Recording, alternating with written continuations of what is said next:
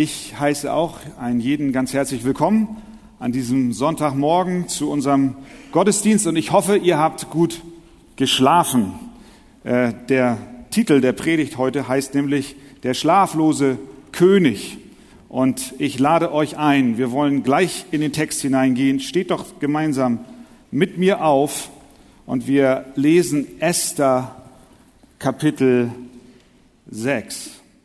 In derselben Nacht konnte der König nicht schlafen und er ließ das Buch der Denkwürdigkeiten, die Chronik, herbringen. Daraus wurde dem König, dem König vorgelesen. Da fand sich, dass darin geschrieben war, wie Mordechai angezeigt hatte, dass Bigtan und Teres, die beiden Kämmerer des Königs, die die Schwelle hüteten, danach getrachtet hatten, Hand an den König Ahasveros zu legen.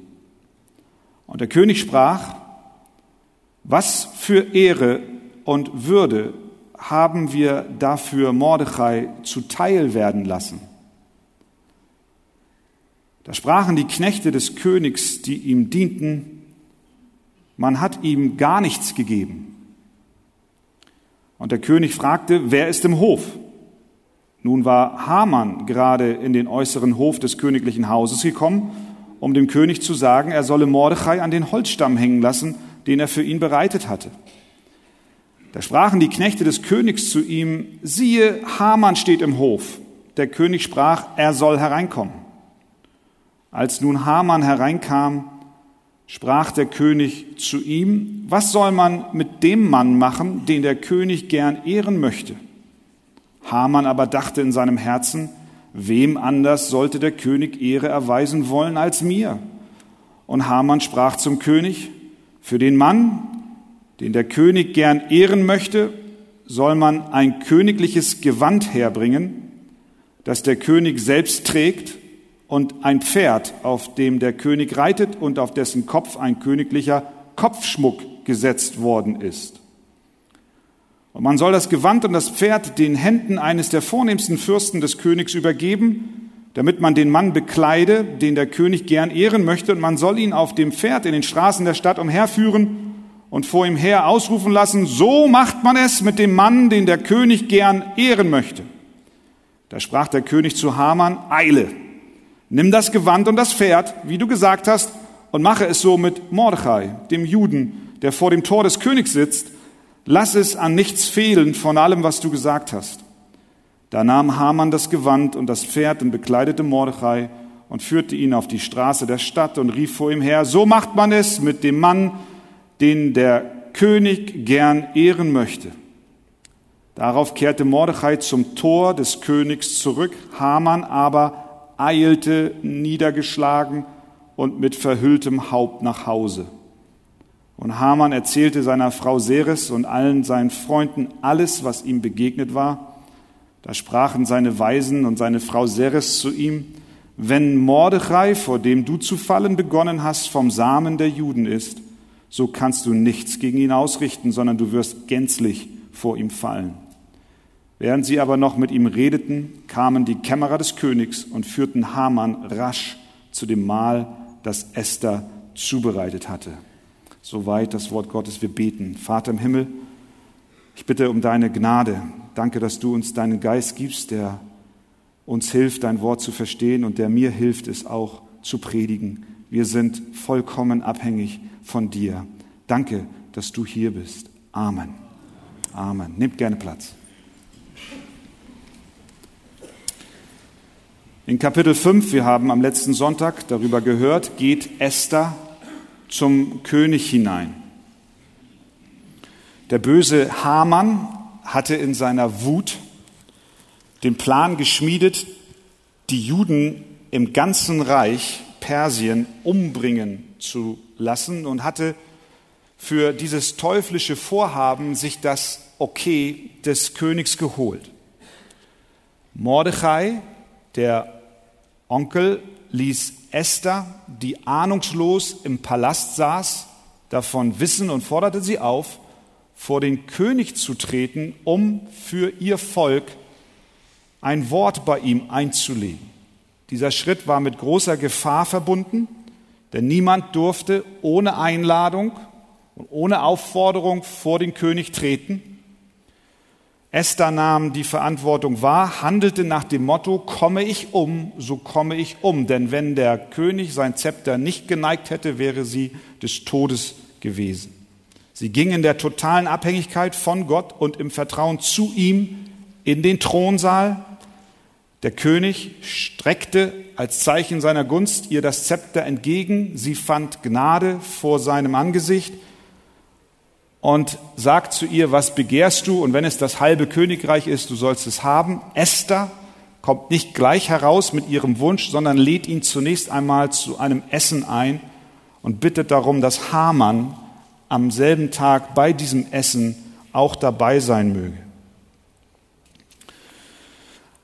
Aber statt dass die Geschichte von diesem Punkt an nun eine Wendung erfahren würde, stellen wir fest, dass nachdem Esther als Mittlerin vor den König getreten ist, die Sache nur noch schlimmer wurde. Es tickte ja eine Uhr. Die eine Uhr war, die tickte, dass in elf Monaten das ganze jüdische Volk, was in Persien lebte, umgebracht werden sollte. Und plötzlich im zweiten Teil des fünften Kapitels beginnt eine zweite Uhr zu ticken. Und das, nachdem Esther schon beim König war. Und diese zweite Uhr, die tickte noch viel schneller. Denn Haman, als er von dem Essen abends aufstand und nach Hause gehen wollte, lief über, kreuzte den Weg von Mordechai und der wiederum beugte sich wiederum nicht vor ihm, so dass er voller Wut nach Hause ging, das mit seiner Frau und seinen Freunden besprach und sie haben beschlossen, dass es doch das Beste sei, dass Mordechai am nächsten Tag am Galgen hängen müsse. Wenn ihr noch mal reinschaut in Kapitel 5, der letzte Vers gibt uns so ein bisschen Auskunft darüber, in welchem Umstand wir uns hier jetzt befinden. Vers 14. Da sprachen zu ihm seine Frau Seres und alle seine Freunde, man mache einen Galgen, 50 Ellen hoch, das sind 23 Meter. Und morgen früh sage dem König, dass man Mordechai daran aufhänge. Dann geh du mit dem König fröhlich zum Mahl. Das gefiel Haman gut und er ließ einen Galgen aufrichten. Die Uhr tickte. Haman wollte Mordechai umbringen. Das sechste Kapitel jetzt zeigt uns, dass Gott auch in den kleinsten und auch in den vermeintlich unbedeutendsten Vorkommnissen unseres Lebens, dass in diesen Dingen auch Gott von Ewigkeit her involviert ist und er einen Plan hat. Wir gehen ein Stückchen durch, ich halte hier und dort an und wir überlegen und schauen, was haben uns diese einzelnen Dinge zu sagen. Es beginnt mit dem schlaflosen König, Vers 1. In derselben Nacht konnte der König nicht schlafen. Es war dieselbe Nacht.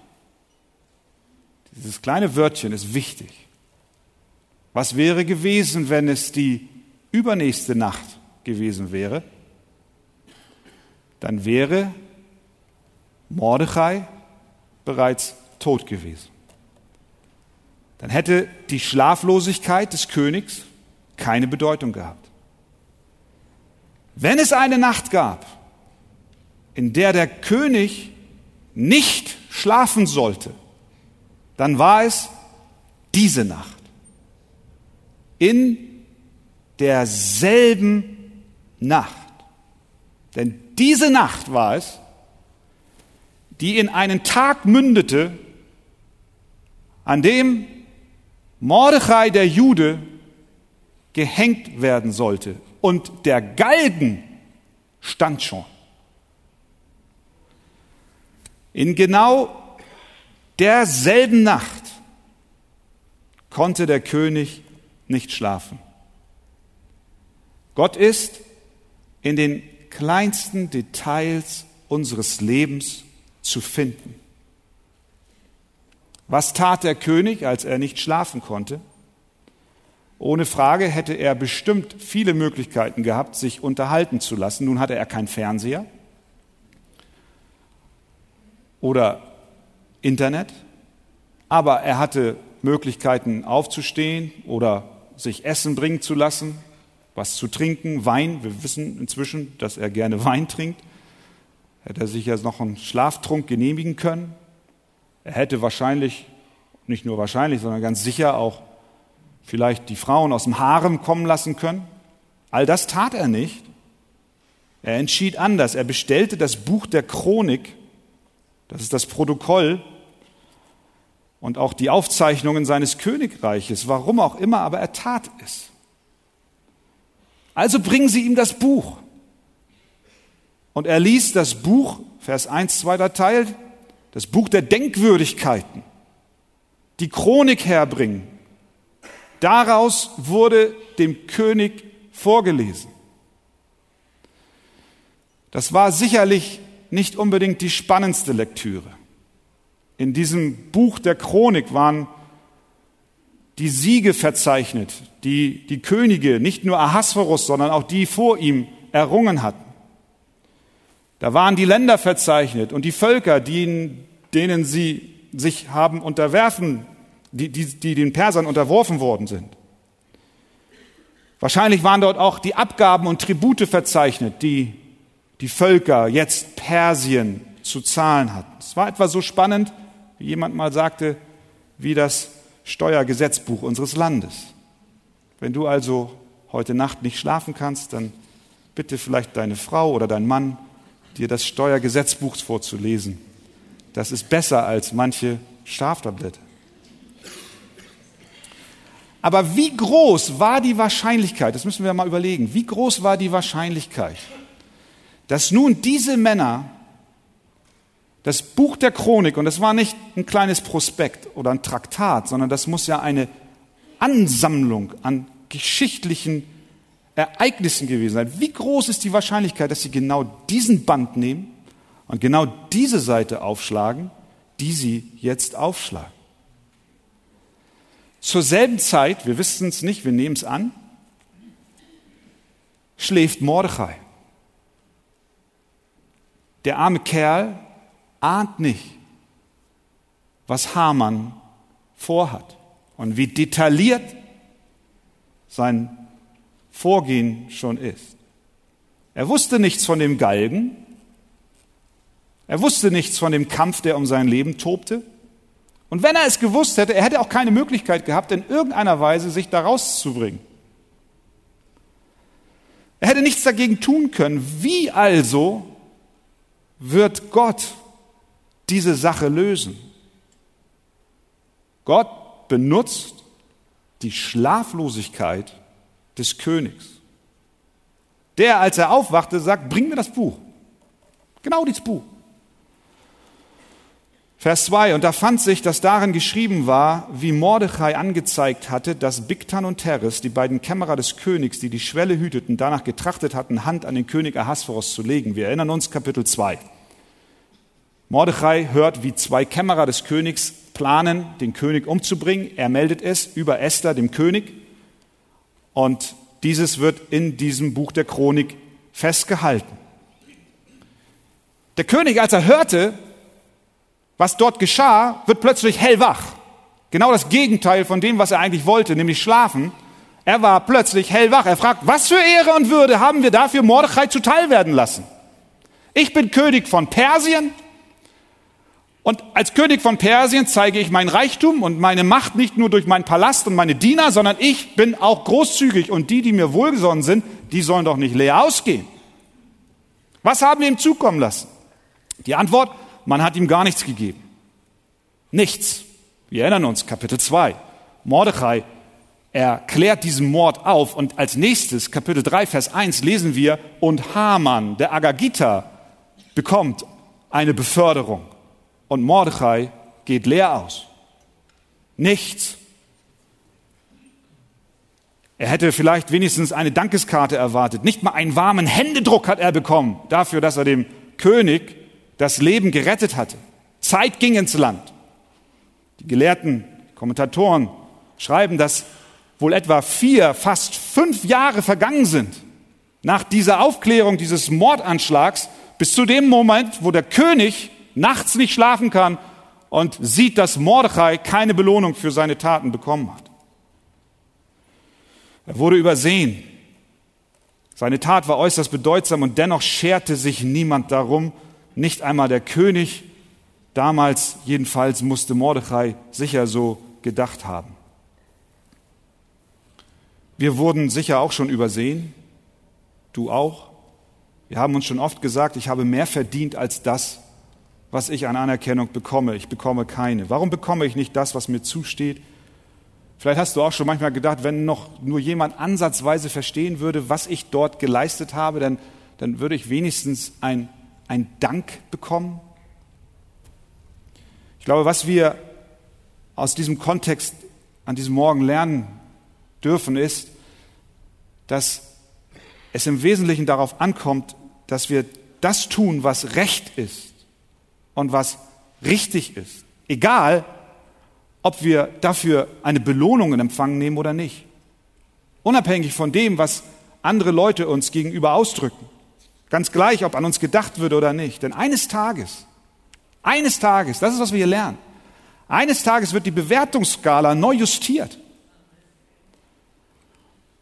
Vier, fünf Jahre später. Und wenn es nicht in diesem Leben ist, dann wird der Tag kommen, an dem denen Lohn gegeben wird, denen Lohn gebührt. Eines Tages wird die Liebe, der Einsatz, die Mühe, die niemand wahrgenommen hat, was du getan hast im Verborgenen für Gott, aus Liebe zu ihm.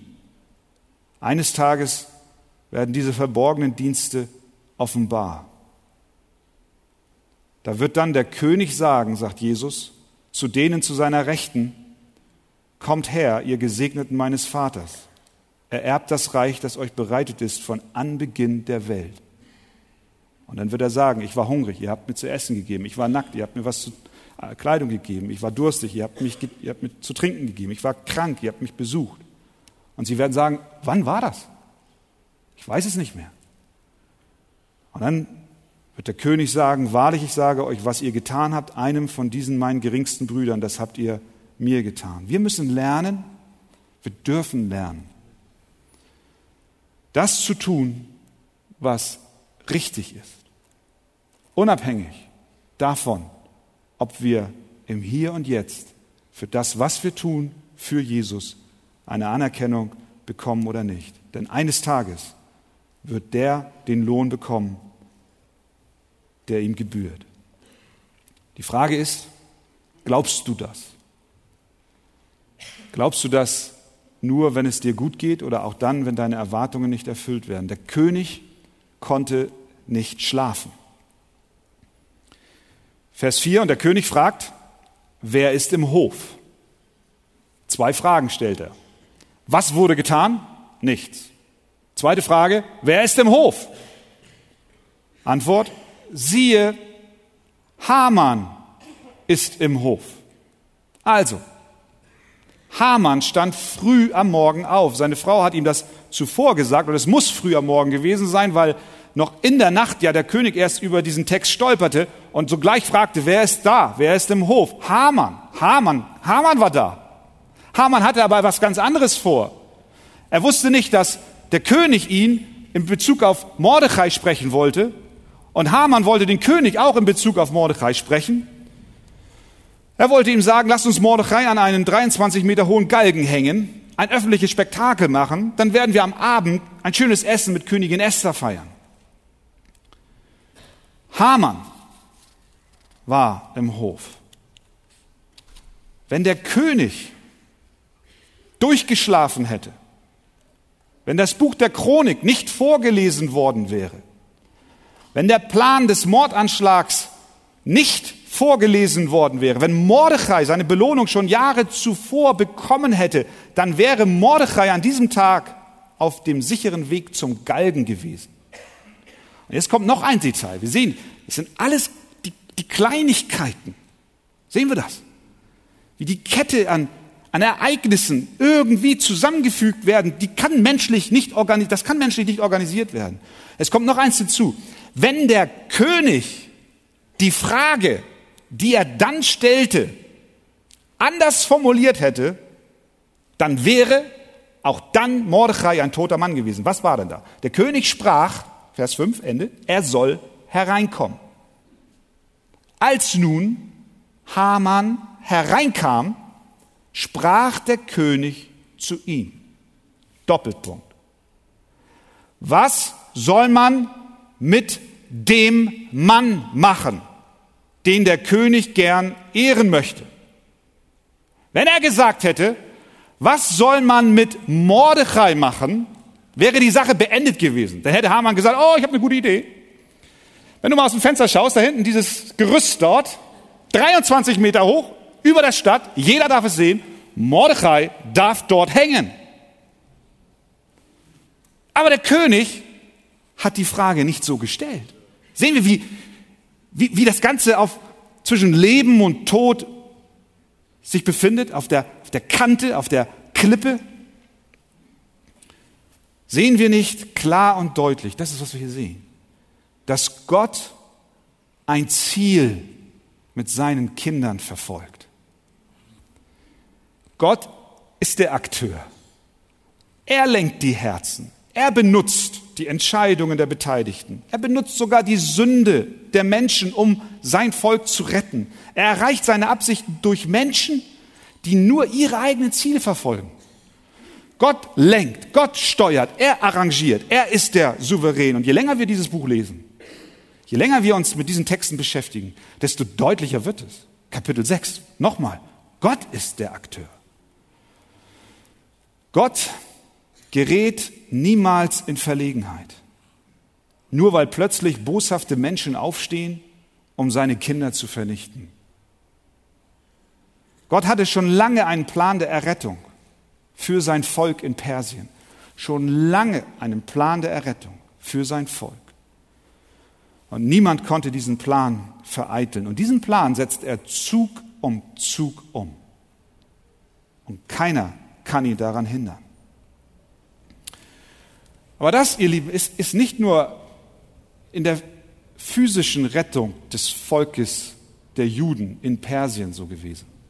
Denn wir wissen, das ist auch ein Bild im geistlichen Sinn auf uns, die wir auch in dieser Welt leben, die wir uns arrangieren müssen mit Persien, die wir unsere Identität suchen, sind wir Christen oder sind wir versucht, uns von der Gesellschaft aufnehmen und in ihr zu verschwinden. Es geht auch bei unserer geistlichen Rettung nicht anders vor. Gott hat einen Rettungsplan.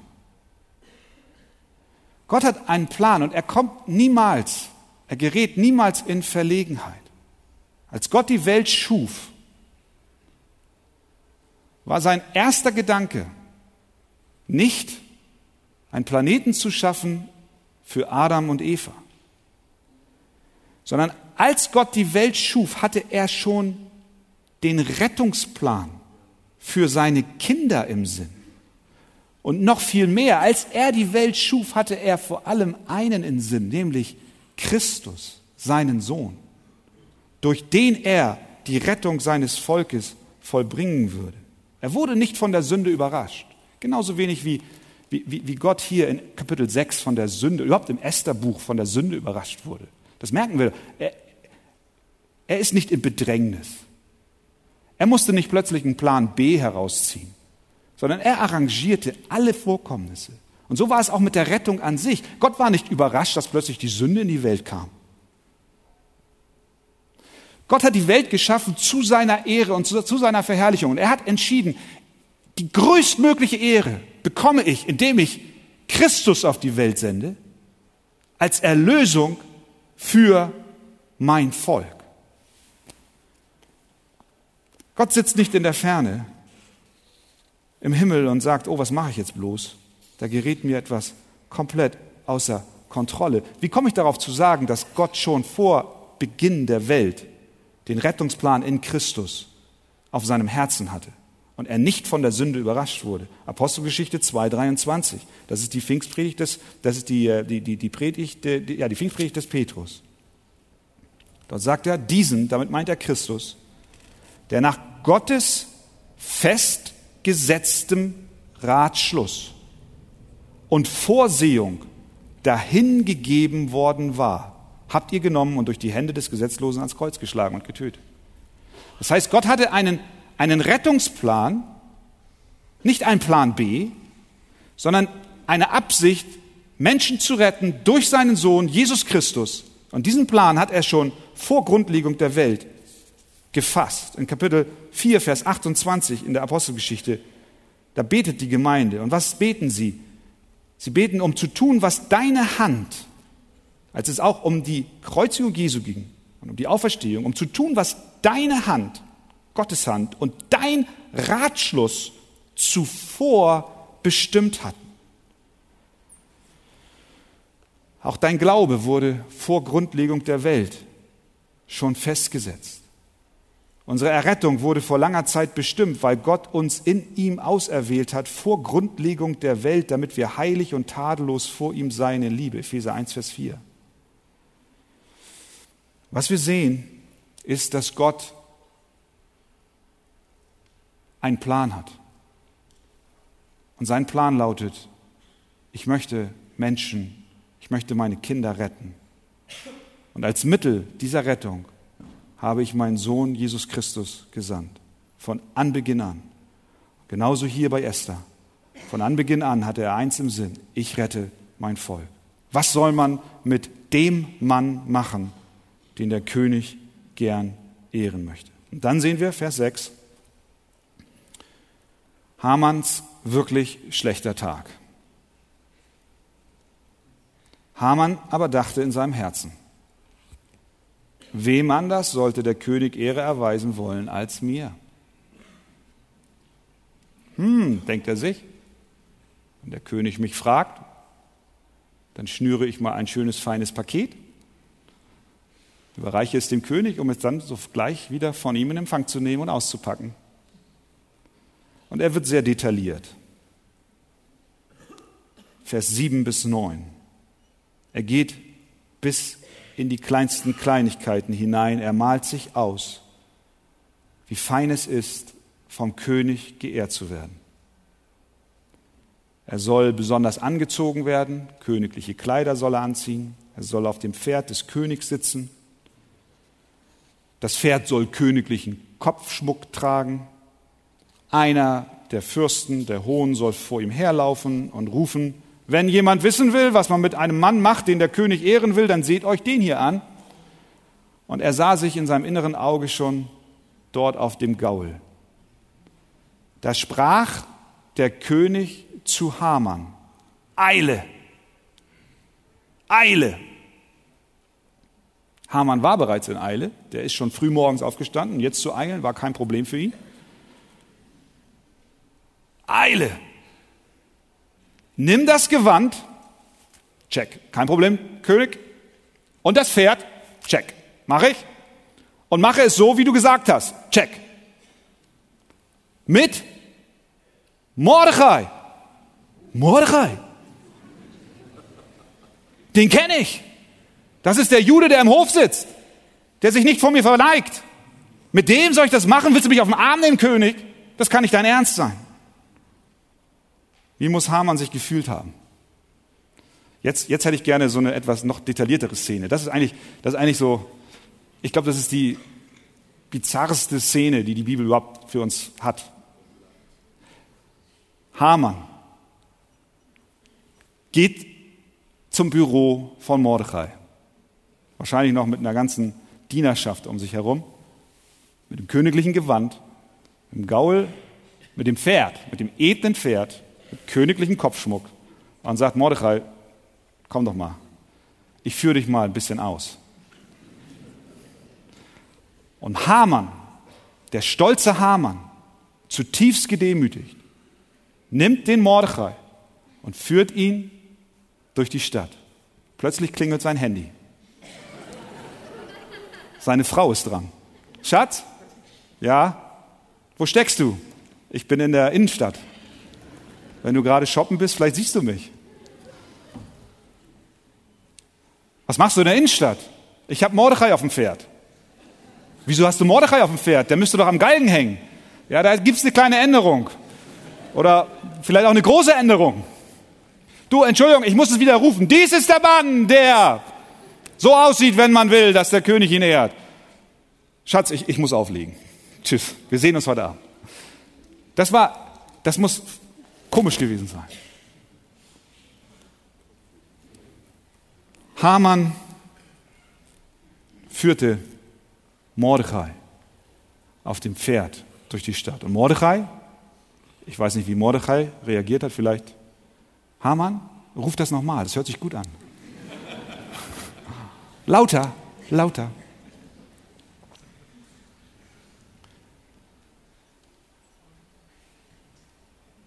Vers 12. Darauf kehrte Mordechai zum Tor des Königs zurück. Was für ein Kontrast. Am Tag zuvor wurde Haman von der Königin Esther zum Essen eingeladen und er ging mit geschwollener Brust nach Hause und erzählte, wie toll er ist. Zur gleichen Zeit wutentbrannt, weil nicht alle ihm Ehre erwiesen. Mordechai, der die Ehre nicht suchte, der durch die Stadt geführt wird von seinem ärgsten Feind, geht, nach, geht nicht nach Hause und erzählt es seiner Familie, sondern er geht zurück zu seiner Arbeit.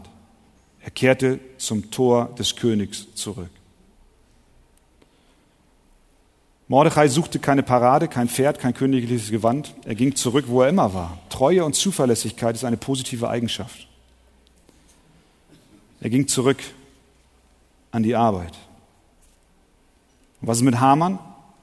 Hamann eilte schon wieder. Er ist gehetzt. Er hetzte früh morgens los, er hetzte los, um die Gewänder und das Pferd zu holen. Und jetzt sehen wir, er eilte. Er eilte nach Hause. Er verbarg sein Gesicht. Er wollte von niemandem gesehen werden. Er wollte, er wollte nicht, dass man ihn erkennt. Er war wie ein Gefangener, der vor Gericht geführt wird, wie wir es manchmal im Fernsehen sehen, wenn sie sich ihre Akten vors Gesicht halten. So, so ging Hamann nach Hause. Der Mann, war, der Mann war am Boden zerstört. Das Blatt hatte sich komplett gewendet. Es war eine ganz neue Situation eingetreten. Und was sagt seine Frau? Wenn Mordechai ein Jude ist, dann kannst du nichts gegen ihn unternehmen. Die Jahreslosung unserer Gemeinde lautet, ist Gott für uns? Wer kann wider uns sein? Jesus sagt, und fürchtet euch nicht vor denen, die den Leib töten, doch die Seele nicht töten können. Wenn Mordechai ein Jude ist, wenn du ein Kind Gottes bist, dann kann niemand etwas gegen dich tun. Und diese Erkenntnis, diese Weisheit kommt aus dem Mund einer gottlosen Frau. Sie hat erkannt, dass der Gott Abrahams, der Gott Isaaks und der Gott Jakobs sein Volk liebt. Und dieser Gott hat einen Plan mit seinen Kindern. Und niemand kann gegen sie aufstehen. Was nehmen wir aus diesem Kapitel mit? Erstens, ein scheinbar unbedeutendes Ereignis wird zum Wendepunkt der Geschichte. Die Entscheidung der Esther, vor den König zu treten, hat den Verlauf der Ereignisse nicht geändert. Nein, die Dinge wurden schlechter. Aber von Kapitel 6, Vers 1 an, wendet sich das Blatt. Plötzlich ist nicht mehr das Volk Gottes was gejagt wird, sondern plötzlich sind es die Gottlosen, die dem Gericht und dem Tod gegenüberstehen. Das ist nicht, weil das Volk Gottes so stark und furchtlos war, weil sie alles richtig gemacht haben, sondern die Wendung kam, weil Gott den König nicht hat schlafen lassen. Weil Gott alle anderen dann folgenden Ereignisse genauestens bis ins Detail geplant hat. Das heißt im Umkehrschluss, am Ende kann es nur heißen, die Rettung kommt von unserem Herrn, von niemandem sonst. Er ist der Retter. Das heißt nicht, dass wir nicht auch Verantwortung haben, dass wir nicht auch handeln sollen. Unser Tun wird damit nicht überflüssig oder gar, oder gar gleichgültig für, für Gott. Nein, Esther wird sich dann noch klar und deutlich zu ihrem Volk bekennen. Und sie wird auch mit Mut und Kühnheit das böse Spiel des Hamanns beenden. Aber Hamanns Ende in diesem Kapitel ist schon beschlossen, weil Gott der Agierende und der Handelnde ist. Was lernen wir noch? Wir lernen, Gott zu vertrauen. Auch was seinen Zeitplan angeht. Gott zu vertrauen, auch wenn wir Wünsche haben und wenn wir ungeduldig werden, weil die Dinge sich nicht so ergeben, wie wir es wünschen. Dieses Kapitel macht uns wiederum deutlich, Gott kommt nicht zu spät. Wir brauchen ihn nicht vorweglaufen. Was lernen wir noch? Drittens. Wir lernen, dass seine Hand auch in den Details deines Lebens sichtbar ist. Manch einer hat Erwartungen, hohe Erwartungen. Wenn Gott wirklich Gott wäre, dann würde er dies oder das tun, dann würde er mich auf diese Weise oder jene Weise segnen. Aber dieses Kapitel ruft uns auf, dieser Text ruft uns auf, darüber nachzudenken, wie sehr ist Gott denn nicht schon auch in den Kleinigkeiten meines Lebens in wunderbarer und in segnender Weise am Wirken. Dass du heute Morgen aufgewacht bist, ist ein Segen Gottes. Dass du hier sitzt, und atmest, dass du sprechen kannst, dass du deinem Nachbarn die Hand reichen kannst, dass du deine Frau in den Arm nehmen kannst, dass du deine Kinder küssen kannst. All das sind kleine Details, die wir so als selbstverständlich nehmen. Gott ist auch in den kleinen Dingen am Wirken.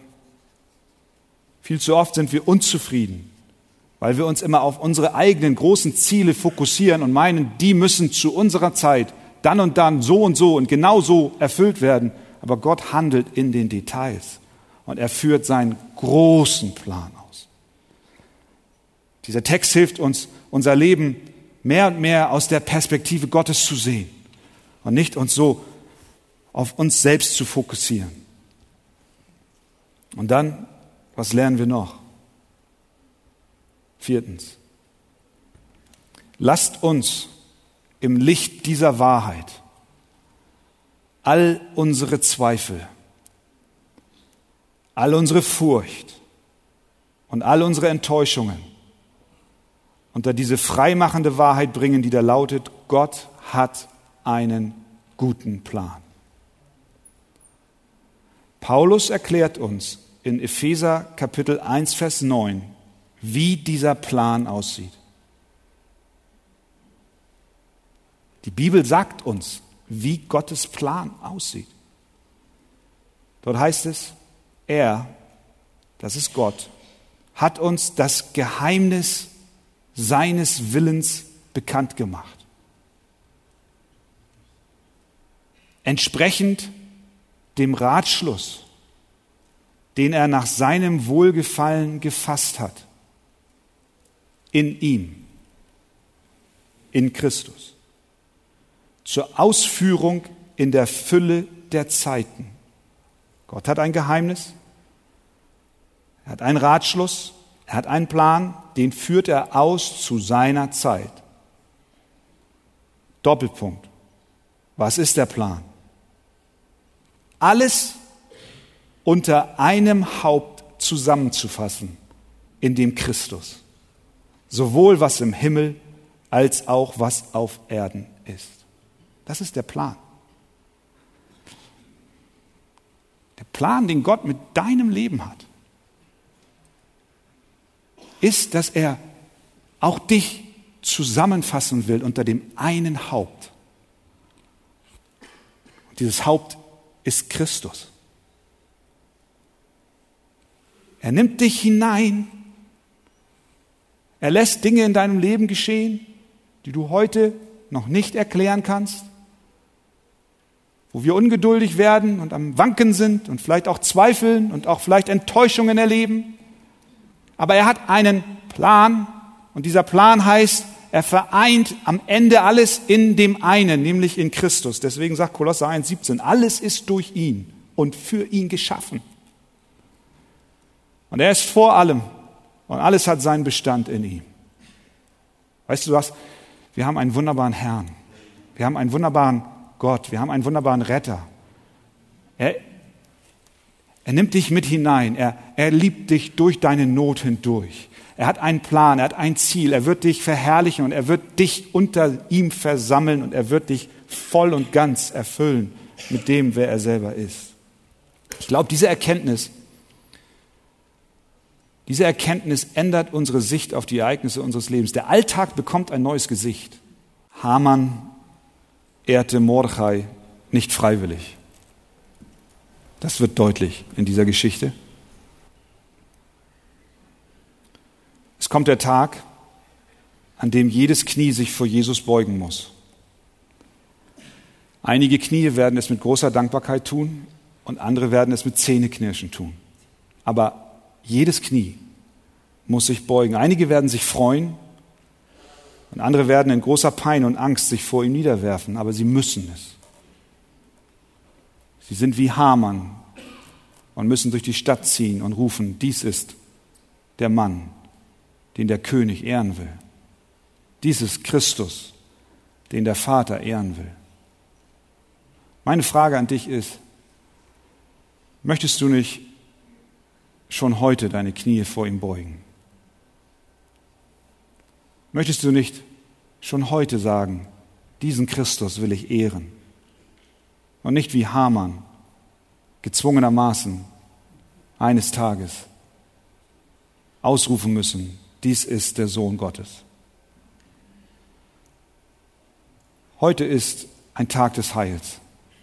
Ich lade dich ein, dass du diese Frage bewegst und auch sagst, jawohl, ich möchte gerne diesem Jesus folgen. Und die, die schon Kinder Gottes sind, denen rufe ich zu, Gott hat einen Plan, einen wunderbaren Plan der Erlösung für dich in Jesus Christus. Amen. Amen.